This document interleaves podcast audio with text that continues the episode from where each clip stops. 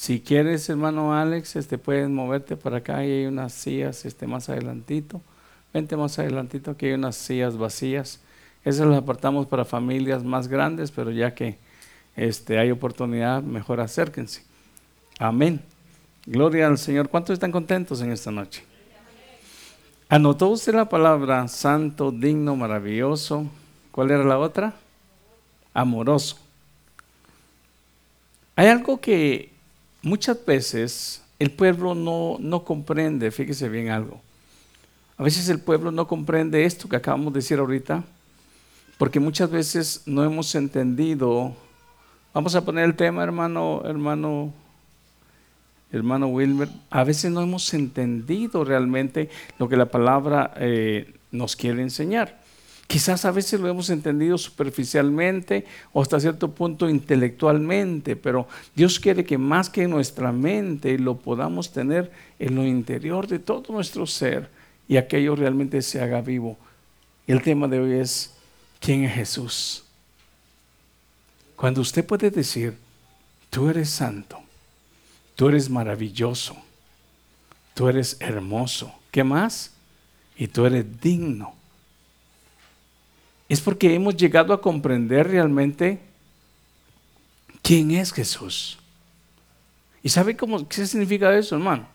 Eso significa conocer al Señor al cual nosotros declaramos servir. ¿Sí, ¿Sí me escuchó? Eso es declarar, conocer al Dios al cual nosotros servimos. ¿Podría decirme dos cosas hermosas que tiene su esposa, hermano? ¿Cómo?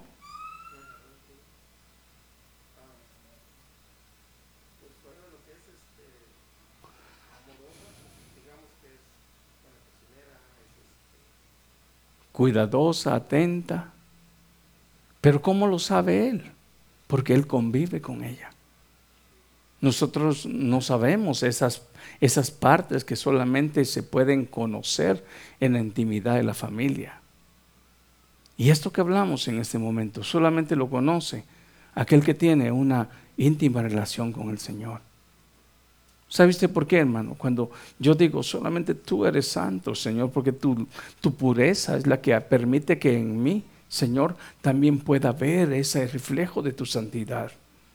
Solo tú eres digno, Señor, porque puedo darme cuenta, Señor, que frente a ti, Señor, yo soy una llaga podrida, pero tú eres la excelencia y la santidad. Tú eres lindo, tú eres hermoso. Cuando hablamos de la hermosura de Dios, vamos más allá de lo físico. Muchas veces el humano cuando habla de hermosura siempre se enfoca en lo físico. No, cuando hablamos en términos espirituales de la hermosura de Dios, si usted se da cuenta, San Juan 1.18 dice que a Dios nadie lo ha visto jamás, pero el Hijo le ha dado a conocer. La hermosura de Dios, la hermosura del Dios invisible, como el mismo Cristo declaró a la mujer samaritana, Dios es espíritu y Él busca adoradores que le adoren en espíritu y verdad. Entonces la hermosura de Dios. ¿Cómo podemos descubrir nosotros la hermosura de Dios? Si aquella hermosura de Dios no se encuentra en rasgos físicos. Es cuando podemos darnos cuenta que Él es bueno, que Él es misericordioso, que Él es paciente, que Él es tardo para la ira que Él nos ha amado a nosotros sin siquiera nosotros merecerlo, siendo nosotros enemigos. Él dio a su Hijo, Cristo murió por nosotros. ¿Qué no es eso hermosura de Dios? ¿Y sabe qué hermano? Si eso estuviera en nuestra mente tan penetrado, nosotros tuviéramos siete días, siete días, 24 horas en continua adoración. Si eso estuviera tan penetrado en nuestra mente, le aseguro algo, dígame si sí, y no me equivoco. Hoy en día usted sale a su casa y lo primero que piensa la mayoría de gente es el virus. La mayoría de la humanidad piensa eso, hermana. Quizás usted no, pero la mayoría del mundo nomás sale de su casa el virus. Si tan solo, hermano, al levantarnos pensaríamos, solo tú eres santo Al agarrar nuestro carro, tú eres hermoso. Al llegar a nuestro trabajo, eres maravilloso. Y tú eres digno. ¿Sabe cómo se llama eso, hermano? Esa es una vida en alabanza y adoración a Dios. Muchas veces nos hemos equivocado nosotros pensando que las dos horas que estamos acá cantándole al Señor o escuchando un mensaje, ese es el tiempo de adoración que realmente debemos de vivir. No. ¿Sabe dónde da la, la última nota mi hermano, mi hermano, mi hermano Ismael? ¿Sabe dónde da la última nota él? ¿Aquí? No. La última nota él la da en su casa. ¡Cling! ¿Sabe usted por qué? Porque cuando él va a su casa, esa adoración debe de continuar. Cuando va a su trabajo, ¡cling! en la armonía con la voluntad con Dios. Es ahí donde el siervo Pablo habla a los romanos en el capítulo 12, presenten vuestro cuerpo en sacrificio vivo. Esta es la verdadera adoración, dice una de las, de las este, eh, traducciones en inglés. Esta es la verdadera adoración, la, agradable a Dios, de olor grato. Entonces, ¿sabe qué, hermano? Aquí puede haber un músico y puede haber un ministro de alabanza que presente una tremenda alabanza donde la iglesia es impactada, pero eso no puede acabar acá. Aquí apenas es un momento donde en conjunto nos reunimos, pero el verdadero entonamiento debe ser en el reto que tenemos allá afuera. Es allá afuera. Porque sabe usted algo, hermano. Esa es la continua adoración. Que al salir de aquí, nosotros sigamos en continua adoración a Dios. En todo. Pero ¿sabe usted cómo?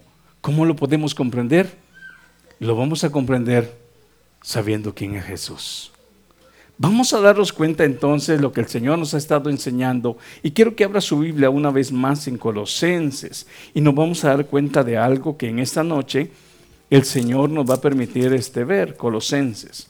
Abra su Biblia en Colosenses, la carta a los Colosenses. Es algo bien hermoso, hermano, aleluya, estar en esta, en esta parte acá.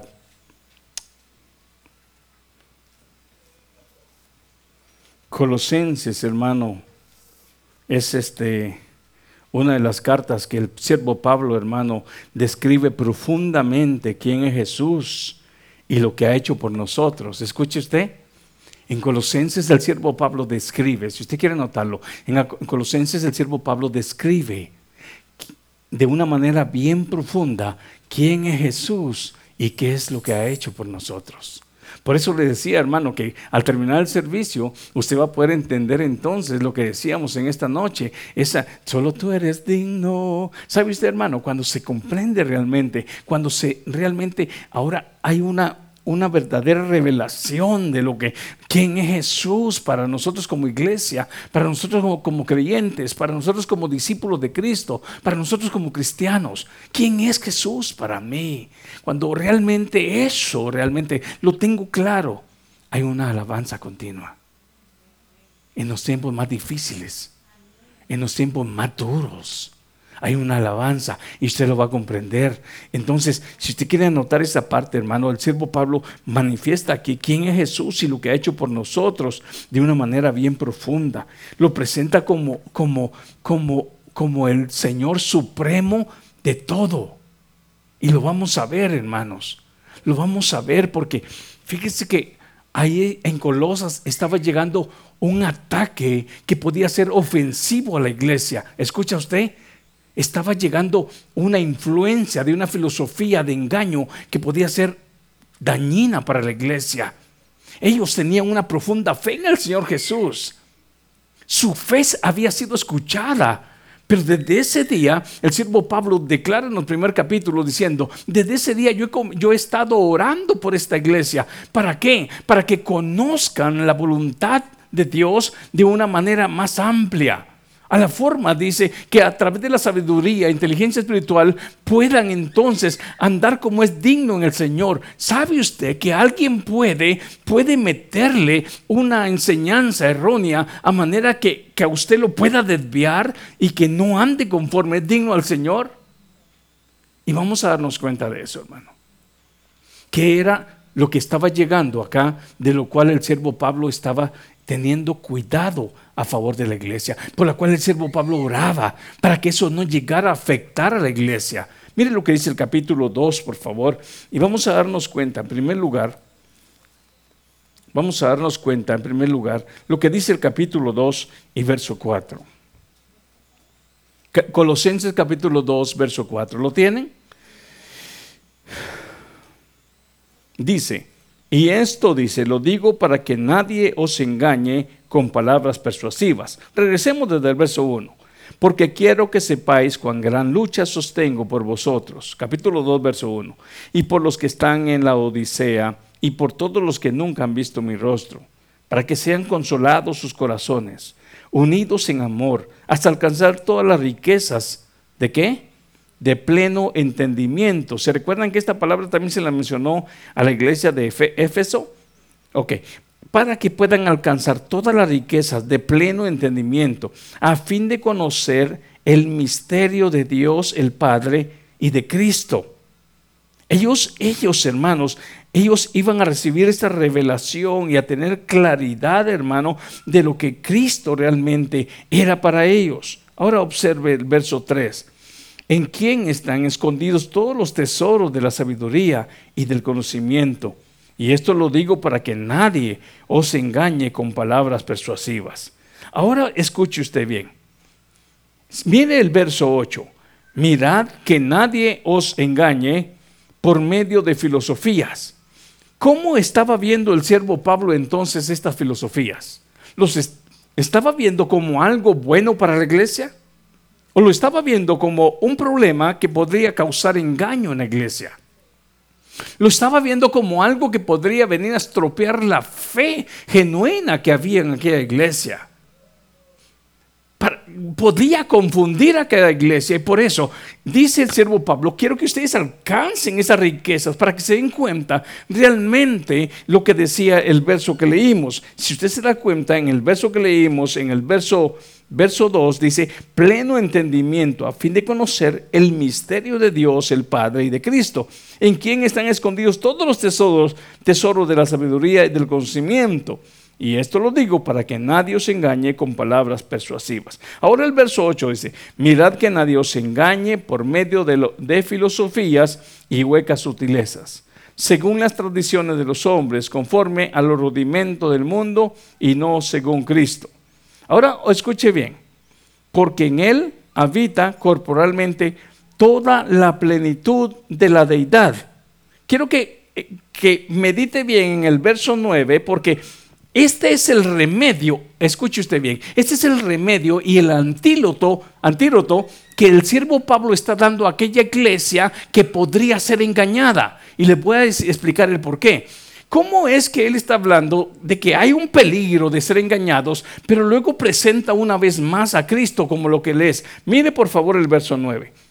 Porque en él habita corporalmente toda la plenitud de la deidad. ¿En quién él?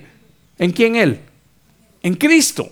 Ok, y vosotros estáis, con, oiga, vosotros estáis, dígalo, completos en Él, que es la cabeza de todo, de todo, ¿qué?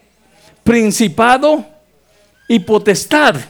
Bueno, ¿qué era lo que estaba diciendo las filosofías, eh, las filosofías eh, eh, y las, las filosofías que podían traer engaño? Que la iglesia todavía le hacía falta algo para su salvación, que le hacía algo para poder agradar a Dios. Y el siervo Pablo les está explicando, en primer lugar, en el capítulo 1 y verso 15, dice, Jesús, Él es la imagen del Dios invisible, Él es el primogénito de toda creación. Entonces, aquí en el verso 9 dice, en Él ustedes están completos, en Él habita la plenitud de la deidad. Si ustedes tienen a Cristo morando en su corazón, ustedes están completos. Entonces, ¿cómo es que viene el contraataque? A través de la verdad viene entonces a derrumbar todas aquellas aquellos pensamientos que quería introducir las filosofías. Miremos cuál es el mensaje que quería introducirse acá. ¿Por qué, hermanos? Porque le estaban añadiendo, lamentablemente, hermanos, una enseñanza judaica y también con la mentalidad griega estaba tratando de introducir un mensaje contrario a la verdad. Y el siervo Pablo dice, en primer lugar, Cristo es la imagen del Dios invisible. Segundo lugar, Cristo es el primogénito de todo y a la parte de eso es creador. Escuche usted bien. Entonces, tengo, me está presentando quién es Jesús como creador. Segundo, si usted lee el verso 17 del capítulo 1, léalo conmigo. Capítulo 1, verso 17. Capítulo 1, verso 17. Si quiere regrese el 16. Dice, porque en Él fueron creadas todas las cosas. Bueno, Pablo me está presentando al Señor Jesús como creador. Anote usted, en, primer, en primer lugar me está presentando al Señor Jesús como creador. Me está diciendo en el verso 9 del capítulo 2 que en Él estoy completo. Para que yo pueda entender que en Cristo tengo la plenitud, estoy completo, que no me hace falta más. No necesito entrar de rodillas de la calle para acá, sino que entiendo que lo que Cristo hizo por mí y lo que Él es es suficiente para mí desde el día que yo lo reconocí como mi Señor, desde el día que a través del don de fe provocado por el Espíritu Santo, yo lo recibí en mi corazón y creí en Él. Entonces, para que esa parte sea confirmada, hermanos, aquí con la palabra, ¿cómo es que yo estoy completo? Veamos el verso entonces 16. Porque en Él fueron creadas todas las cosas. Me presenta Jesús como dijimos como creador, las que hay en los cielos y las que hay en la tierra, sean visibles o invisibles, sean tronos, sean dominios, sean principados, sean potestades. Todo fue creado por medio de Él y para Él. Y Él es antes de todas las cosas y todas las cosas en Él subsisten. Entonces escuche usted algo. Me está presentando a Cristo como creador, me está presentando también a Cristo como gobernador, como cabeza de todos esos tronos, reinos y dominios. Escuche usted bien, creador, gobernador, y ahora me lo presenta como, como el Dios en el cual subsiste, como el sustentador de todas las cosas que él ha creado. Entonces no me están dando a un Cristo, hermano, mediocre. Me está explicando a un Cristo completo, a un Cristo eterno. Es aquí donde viene, hermanos, aquella herejía a quebrarse, porque aquellos hombres le estaban indicando a esta iglesia que a ellos les hacía falta algo para poder estar bien con Dios. Pero aquí el siervo Pablo comienza a decirles algo. O ustedes comiencen a comprender esto. Entonces cuando yo comienzo a comprender esto, de mi boca no va a parar la alabanza de mi boca no va a parar el darle gloria a Dios. Porque cuando yo entiendo, si, si, si, si, si algo estoy pasando, Señor, tú tienes control en el mundo invisible como en el mundo visible. Tú tienes control, Señor, en, el mundo espiritual. Y si algo está pasando, tú tienes la autoridad de que esté pasando eso conmigo. No estoy pasando por esto, nomás por pasarlo. Tú tienes el absoluto control de esto que yo estoy viviendo. Gloria a tu nombre, Señor, porque sé que algo me quieres enseñar enseñar en este proceso que estoy viviendo, porque tú estás sobre todo trono, sobre todo dominio, sobre principado, sobre eres la cabeza, tú estás gobernando todo lo que tú hiciste. Y cuando yo entiendo eso, eso dice Santiago, siéntanse gozosos cuando estén en diversas pruebas porque Dios está haciendo algo en medio de aquel asunto que humanamente yo no puedo comprender, pero a través de la palabra puedo entender que Dios tiene dominio sobre lo que está sucediendo. Entonces puedo glorificar a Dios también en los momentos difíciles. Pero ¿por qué muchas veces nosotros no declaramos una alabanza? Porque a veces no hemos conocido quién es Jesús. Por eso decía el domingo pasado, hermano, hay mucha gente que tiene más fe del Cristo que tiene puesto en una pared que mucho creyente que declaramos ser discípulos de un Jesús. Pero ojalá y el Espíritu Santo nos despierte. La palabra pueda abrir nuestros ojos, porque la palabra es lámpara a nuestros pies. No es un Jesús conforme a nuestra idea, no, es conforme a lo que realmente la escritura declara quién es Jesús. Muchas veces nosotros nos hemos hecho un Jesús a nuestra medida, no es a mi medida, no es a su ni a mi pensamiento, es como lo que Él realmente es. Y Él es la imagen del Dios invisible, el creador de todas las cosas, el que sostiene en sus manos todo lo que existe. Cuando esta iglesia comienza a oír eso, hermano, entonces se está alimentando la revelación de lo que ahora es Jesús para ellos. Para ellos, en, su corta experiencia, quizás fue como la experiencia que tuvo la mujer samaritana. Conocí a un hombre que yo creo que es profeta porque me habló de mi vida. Pero ahora sus ojos se estaban iluminando. Ahora e, ellos estaban conociendo aún más del Jesús al cual ellos habían recibido al cual, al cual ellos habían creído por el don de fe. Entonces observe usted, si usted se da cuenta aquí, nos están presentando entonces el siervo Pablo de una manera profunda quién es Jesús, creador, gobernador, sustentador. Entonces, Él es antes de todas las cosas. ¿Quién, ¿En dónde más encontramos que Jesús es antes que todas las cosas? Lo leímos el domingo pasado.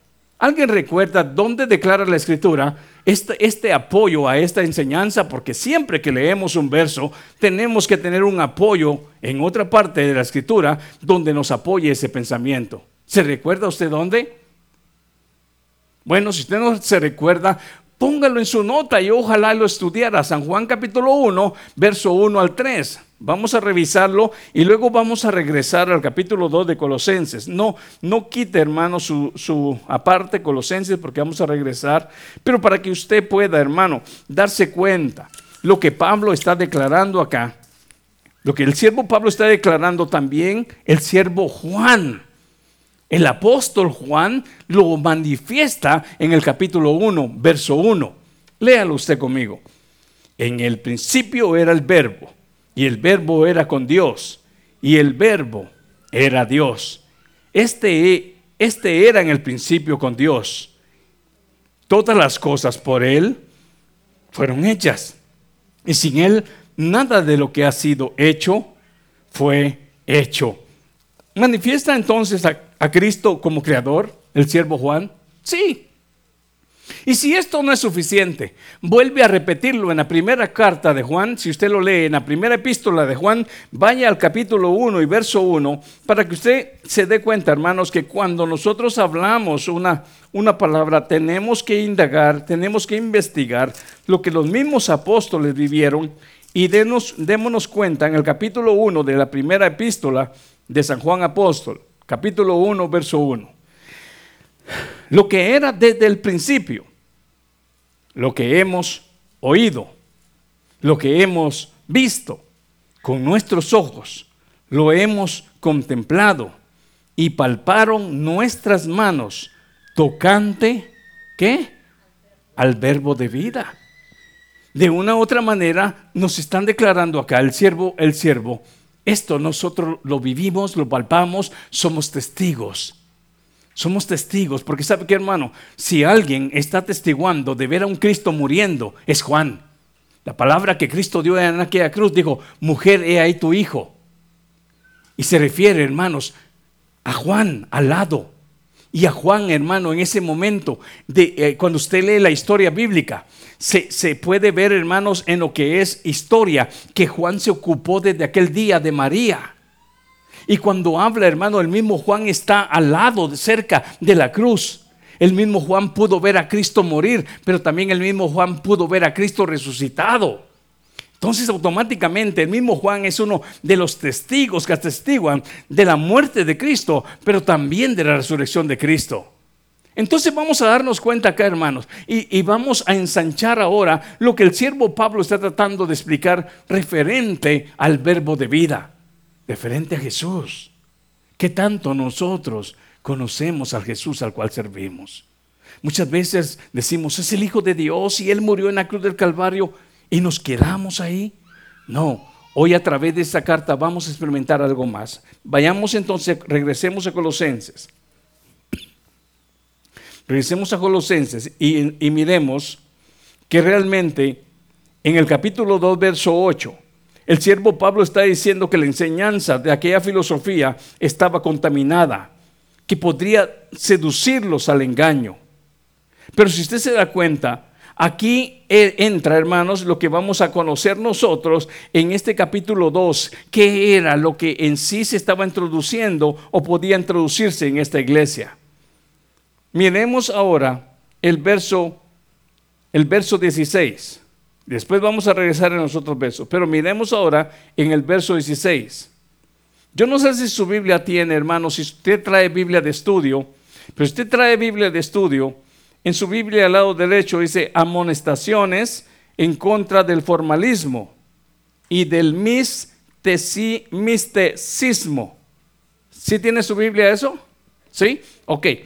Me gustaría, hermano, que usted pueda entender esto porque esa herejía los quería meter a ellos en un formalismo religioso, no en una vida de relación con Dios. No en una vida de reconocimiento, hermanos, a través de la luz de la palabra o a través de la guía del Espíritu Santo. Si usted se da cuenta, vamos a ver qué era lo que en sí el, el siervo Pablo, el apóstol, estaba viendo como un peligro en contra de aquella iglesia, hermano, de fe. Miremos el verso 16. Por tanto, nadie os juzgue en comida o en bebida. ¿Estaba siendo juzgada aquella iglesia por lo que comían y por lo que bebían? ¿O en cuanto a días de fiesta? Luna nueva o días de reposo. ¿Lo tiene usted? Colosenses capítulo 2, verso 16. Ok, entonces observe bien. Por tanto, nadie os juzgue en comida o en bebida o en, o en cuanto a días de fiesta, luna nueva o días de reposo. Todo lo cual es sombra de lo que ha de venir, pero el cuerpo es de Cristo. Viene ahora el verso 18. Nadie os prive de vuestro premio afectando humildad y culto a los ángeles, entremetiéndose en lo que no han visto, vanamente hinchado por su propia mente carnal. Eso 19.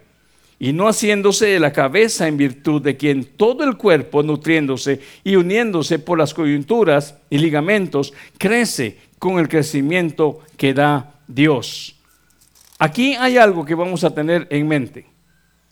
El verso 20 dice, pues habéis muerto con Cristo en cuanto a los rudimentos del mundo, ¿por qué como que si vivieses en el mundo os sometéis a preceptos? En otras palabras, esa enseñanza quería meter a la iglesia ahora en preceptos. Escuche usted. Escúcheme y escúcheme bien algo. ¿Por qué los querían someter a preceptos? Al meterse esta iglesia en preceptos que vamos a leer acá, en rituales, en cumplimiento de fiestas, les estaban declarando que Cristo no era suficiente para ellos. Por eso el mismo siervo Pablo, no se desconcentre en esto, el siervo Pablo está diciendo, ustedes están completos en Cristo. No sé si me doy a entender en esta noche. Si ustedes tienen a Cristo, ustedes están completos. ¿Por qué? Uno, Él es el creador. Dos, Él gobierna todo lo que hizo. Tres, Él sostiene todo lo que hizo. Él es la cabeza de todo lo que, lo que existe y Él es la cabeza de la iglesia. Si ustedes tienen a Cristo, no tienen por qué una vez más caer a preceptos como para declarar que de esa manera van a completar su salvación o su armonía con el cielo, con el mismo Padre. Si ustedes tienen a Cristo, Él es la imagen del Dios invisible, entonces ustedes están completos en Él. Esa es, la, es la gran pelea, hermano, desde la acción religiosa y una vida real con Dios. Escúcheme usted, lamentablemente eso sucedía allá y eso sucede hoy en estos tiempos. El vivir una vida santa y agradable a Dios no significa caer en ritos, ni, ni, significa, hermanos, caer en rituales. No, el vivir una vida santa y agradable a Dios significa conocer la voluntad de Dios, como leímos en el capítulo 1, verso 9, con una inteligencia espiritual, una sabiduría espiritual. ¿Para qué? Para andar como es digno al Señor. ¿Para qué? Para que podamos agradarle en todo. ¿Para qué más? Para que podamos dar fruto en toda buena obra y para que podamos crecer en nuestro conocimiento a Dios. Pero a ellos se les querían introducir preceptos como diciendo, como que no fue suficiente el sacrificio de Cristo, como que Cristo es muy chiquito para que ustedes puedan hallar gracia ante el Padre. Y, y aquí Pablo está diciendo, no, no, no, no, espérense. Aquí está la declaración y aquí viene el contraataque. Él es la imagen del Dios invisible. Él es el primogénito de toda creación. Él es el creador de todo lo que se ve como lo que no se ve. De todos los tronos, Él es la cabeza. Entonces el que tiene a Cristo, lo tiene todo. El que no tiene a Cristo, lo ha perdido todo, no tiene nada. Entonces observe usted y mire entonces a qué preceptos se está refiriendo el siervo Pablo aquí a los colosenses. Dice el verso 20, ¿por qué como que si vivieses en el mundo os sometéis a preceptos? Verso 21 tales como no manejes, ni gustes, ni aun toques, en conformidad a mandamientos y doctrinas de Dios, de hombres, cosas que todas se destruyen con el uso. Tales cosas tienen a la verdad cierta reputación de sabiduría en culto voluntario, en humildad y en duro trato del cuerpo, pero no tiene valor alguno contra los apetitos de la carne. Entonces observe aquí algo, hermanos.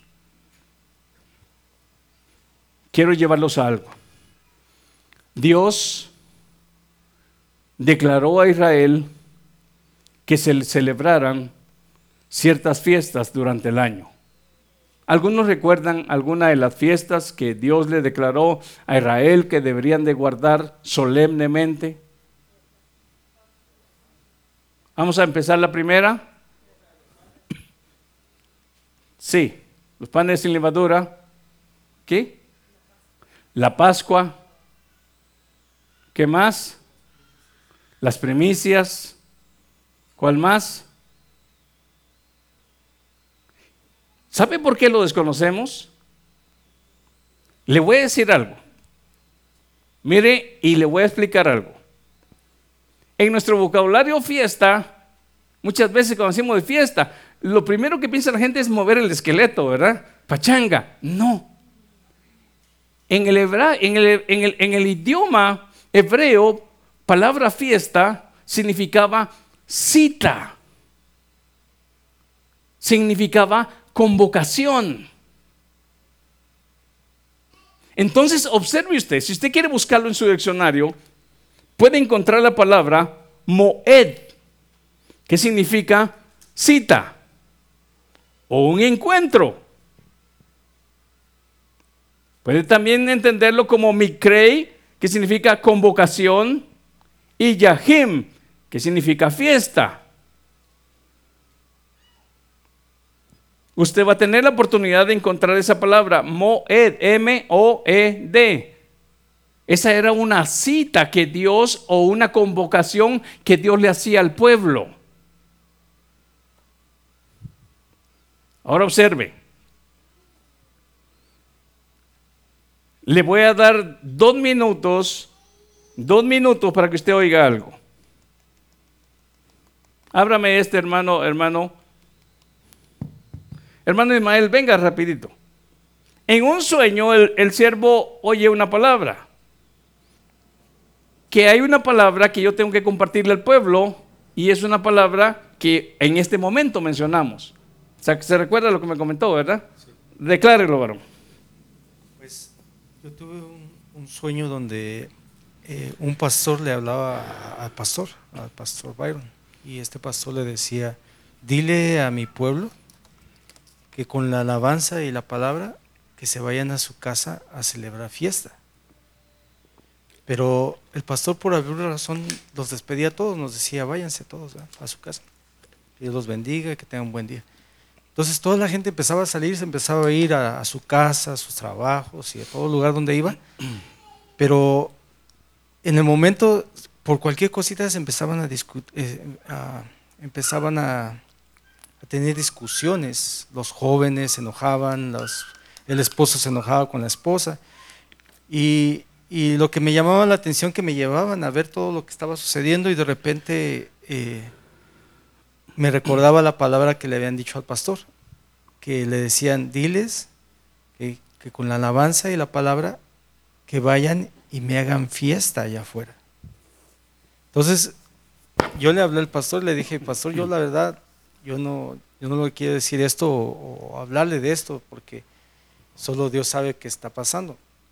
Pero en, la palabra que me decían a mí, me decían, diles que la alabanza y la palabra eh, que hagan fiesta y van a dar mucho fruto. Pero yo no miraba fruto, yo miraba fruto que nada más se peleaba la gente, discutía la gente, se enojaba la gente.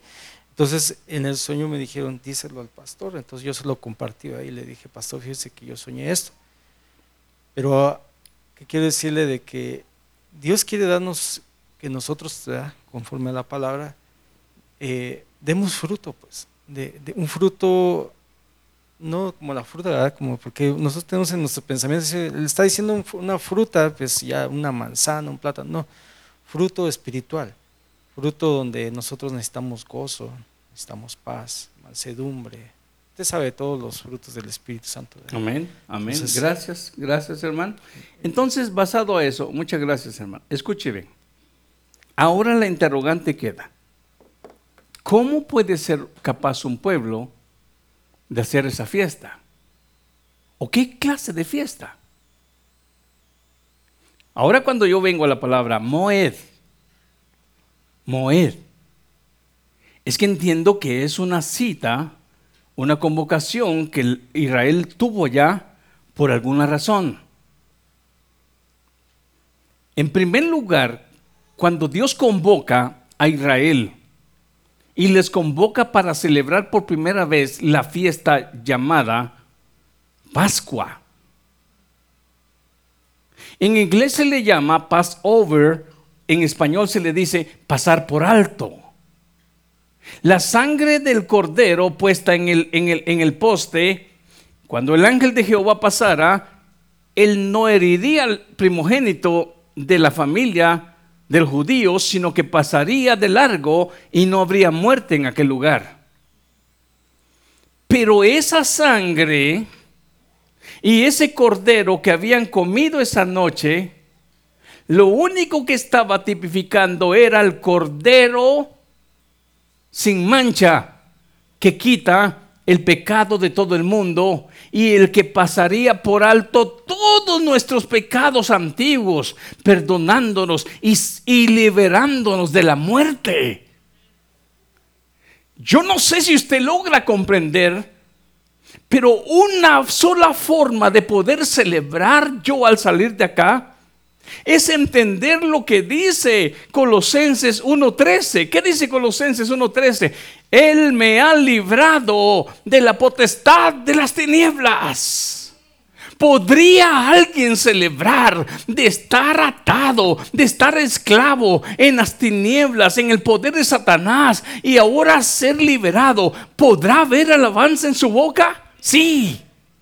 Esa es la fiesta que Dios quiere que su pueblo tenga. Es ahí donde yo digo, tú eres hermoso porque tú me has liberado de ese poder de las tinieblas, aquel orgullo que me ataba, aquella mentira que me amarraba, aquel veneno que tenía. Tú me has limpiado y por eso hoy mi boca que antes decía maldiciones, hoy digo, solo tú eres santo, solo tú eres hermoso, tú eres maravilloso, tú eres digno. Es solamente así cuando hemos comprendido, fíjese bien que aquellas celebraciones, aquellas fiestas, aquellas citas que se dieron en el Antiguo Testamento, Dios lo ordenó, los judíos lo celebraron, pero Cristo las cumplió y nosotros las vivimos.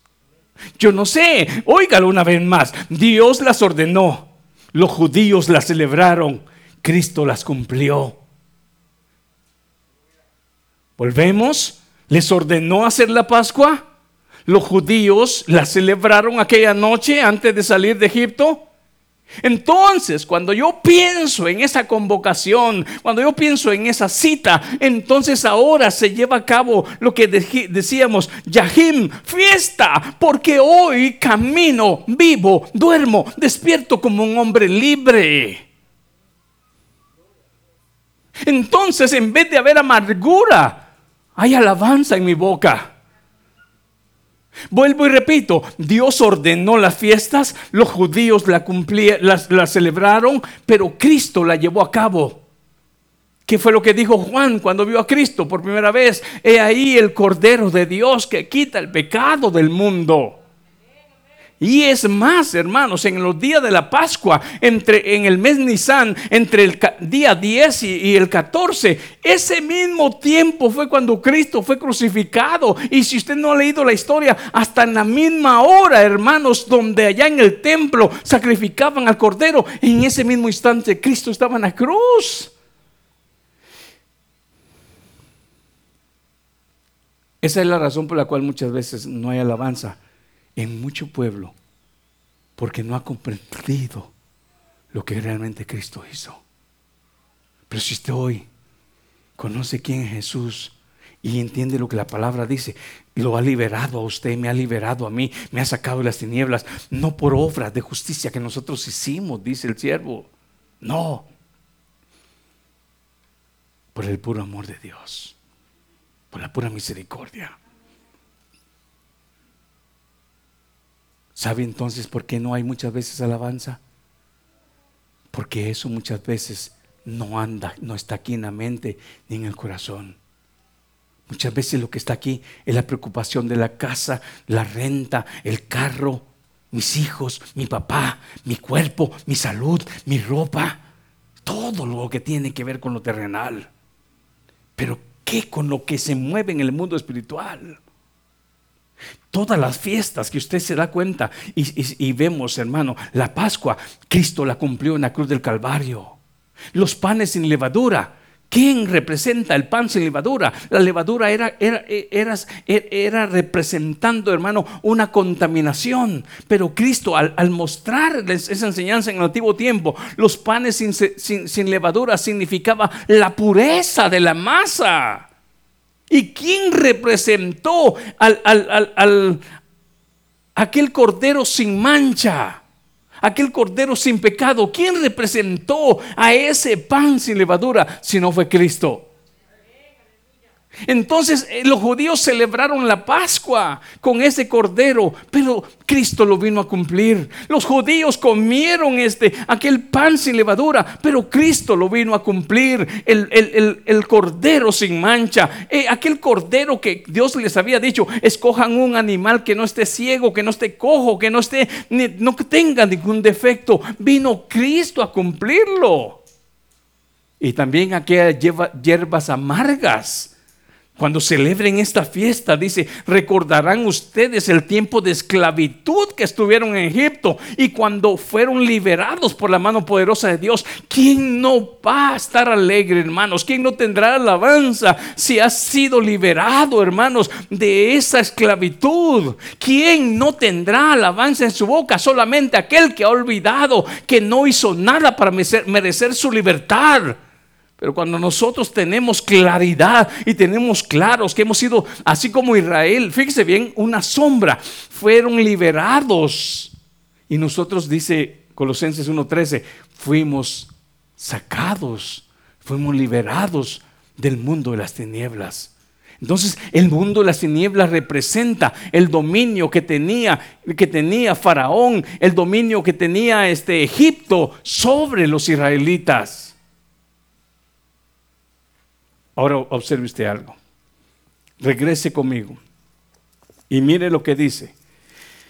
Mire lo que dice Colosenses 1.13, el cual nos ha librado de la potestad de las tinieblas.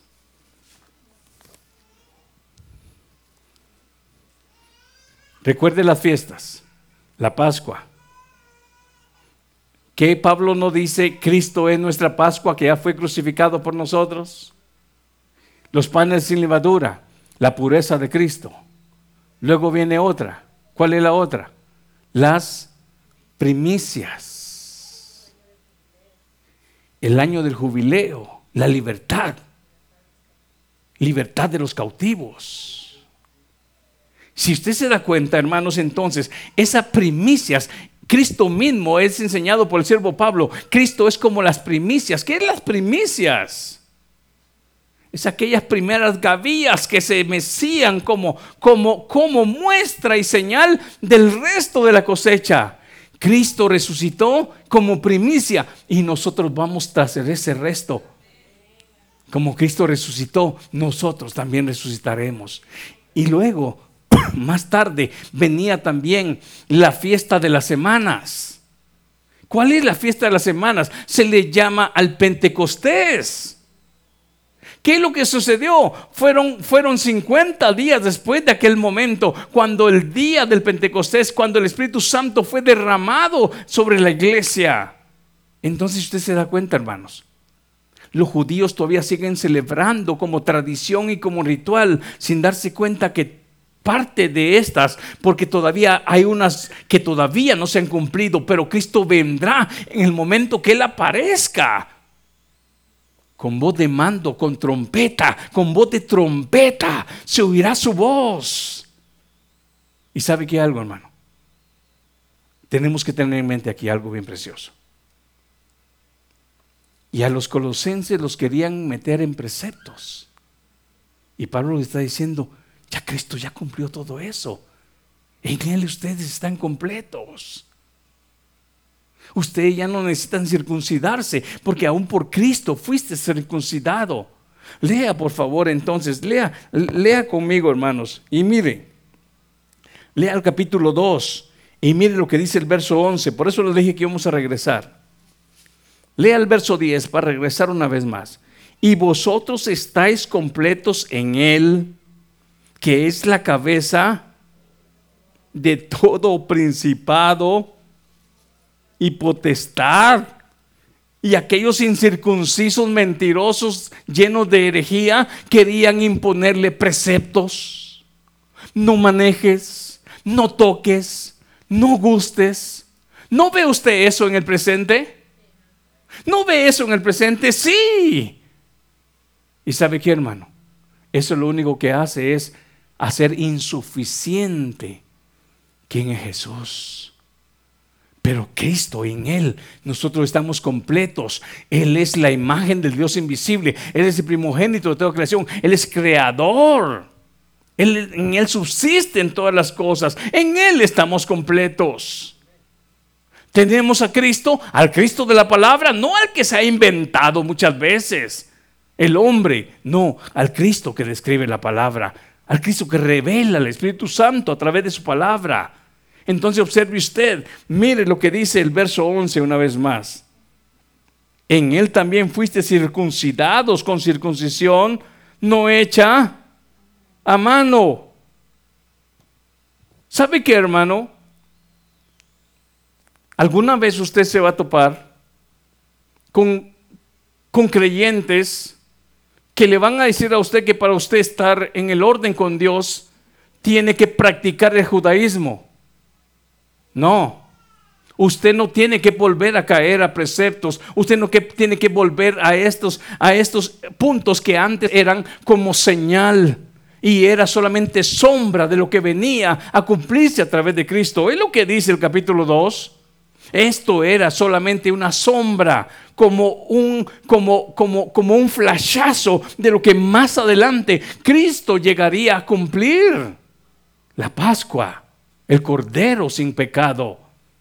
Entonces, si usted se da cuenta en el verso 11, dice una vez más, en él también fuiste circuncidados con circuncisión no hecha mano, al echar de vosotros el cuerpo pecaminoso, carnal, en la circuncisión de Cristo. Verso 12, sepultados con Él en el bautismo, en el cual fuisteis también resucitados con Él.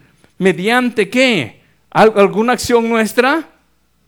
No, mediante, dice, la fe en el poder de Dios que le levantó de los muertos, y a vosotros, estando muertos en pecados y en los y a vosotros, estando muertos en pecados y en la incircuncisión de vuestra carne, os dio vida juntamente con él, como diciendo, ustedes no tuvieron que judaizar, ustedes no tuvieron que circuncidarse, ustedes no tuvieron que guardar aquello que se le pidieron antes a los antiguos, ustedes son salvos, como dice Efesios 2.8, por gracia somos salvos, por medio de la fe. Y si usted conoce a alguien, hermano, que quiere judaizar, que quiere guardar el sábado y que quiere comer, hermanos, eh, de, de una manera diferente, bendígalo con tal de que ellos no degraden quién es Jesús con tal de que ellos, hermanos, realmente no degraden y que piensen que necesitan ellos hacer actos de justicia para completar su salvación, porque ahí, lamentablemente, en vez de agrandar y, de darle alabanza a Dios por la vida de su hijo, muchas veces se está degradando y mucha gente no lo entiende. Fue lo que los judíos, lamentablemente, aquella nación que no recibió a Cristo, llevó a cabo. No toleraron que Jesús era el Hijo de Dios. Y sabe usted algo, hermano, esta carta está llegando a una iglesia donde el siervo Pablo está anticipando que se cometa el error de caer en esta herejía. Está tiempo. Pero también le tocó al siervo Pablo mandar una carta a los de Gálatas, donde ya el error había, había, había lamentablemente cobrado con la fe de mucha iglesia. Es ahí donde el siervo Pablo a los de Gálatas les dice de qué manera recibiste el Espíritu, eh, eh, el Espíritu Santo, o de qué manera ustedes este, realmente fueron conectados. ¿Fue por sus obras? Y el siervo Pablo les dice, ustedes comenzaron bien. ¿Quién los estorbó para no obedecer a la verdad? Habiendo comenzado en el Espíritu, le dice a los de Gálatas, ¿van a terminar en la carne? Pero aquí está previniendo algo el siervo Pablo a los de Colosas. ¿Se da cuenta cuánto, cuán necesario es que sea examinado nuestro evangelio? ¿Qué tan necesario es que sea examinada nuestras creencias, nuestras convicciones? ¿Quién lo va a hacer si no es la luz de la palabra? ¿Quién es el que nos va a dar clar, claridad realmente para que podamos andar como es digno al Señor? Le pregunto a usted algo en esta noche y séame sincero. El siervo Pablo, cuando era llamado Saulo, ¿Él creía que andaba haciendo la voluntad de Dios, hermano? Sí. ¿O él pensaba que andaba en contra de la voluntad de Dios? ¿Cómo fue que él se dio cuenta que andaba en contra? Cuando se encontró con Cristo. ¿Cómo nos vamos a dar cuenta nosotros que hay algo que quizás no está conforme a la voluntad de Dios? Cuando la palabra nos alumbra y cuando la creemos, cuando la recibimos. Cuando salimos de cualquier necedad, porque muchas veces, hermano, eh, eh, se vuelve terco el hombre, como, como lo que entró la dureza en el corazón de la misma nación judía.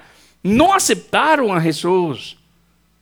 No lo aceptaron. ¿Por qué? Porque sus corazones fueron endurecidos. Su oído dice que fue como tapado. Pudiendo oír, no oirán, dijo Cristo en una parábola. Porque los apóstoles le preguntan, ¿por qué les hablas en parábolas? Porque pudiendo oír, no oirán. Pudiendo ver, no mirarán. Entonces observe usted, hermano. Vuelve y, y acérquese a lo que realmente nos enseña en esto. Colosenses 2.9 dice, que en Cristo habita toda la plenitud y en Él estamos completos. Entonces automáticamente en el verso 8 dice el siervo Pablo, lo que están introduciendo estos es un engaño. Y cuando usted se da cuenta, hermano, en el capítulo 2 y verso 17, vuelve a recordar lo que todo eso en sí significa. Lea, por favor, el verso 16 y verso 17 del capítulo 2. Por tanto, Nadie os juzgue en comida o en bebida, o en cuanto a días de fiesta, luna nueva o días de reposo. Todo lo cual es sombra de lo que ha de venir, pero el cuerpo es de Cristo. Nadie os prive de vuestro premio. Si usted se da cuenta, iglesia, aquí donde leímos en el capítulo 2 y verso 21, vuelve a mencionar una vez más a qué querían estos maestros falsos someter a la iglesia. Dice, a preceptos, dice el final del 20, tales como no manejes, ni gustes, ni aun toques. En conformidad a mandamientos y doctrinas de hombres, cosas que todas se destruyen con el uso. Tales cosas tienen a la verdad cierta reputación de sabiduría, en culto voluntario, en humildad y en duro trato del cuerpo, pero no tienen valor alguno contra los apetitos de la carne. Hoy en esta noche nosotros necesitamos hacer un examen. ¿Cuál es el Jesús que nosotros realmente adoramos y servimos? ¿Qué tanto nosotros, hermanos, podemos salir de este lugar, como decía mi hermano, mi hermano Ismael, salir de este lugar y tener esa alabanza, tener esa, e, e, esa adoración en nuestra boca?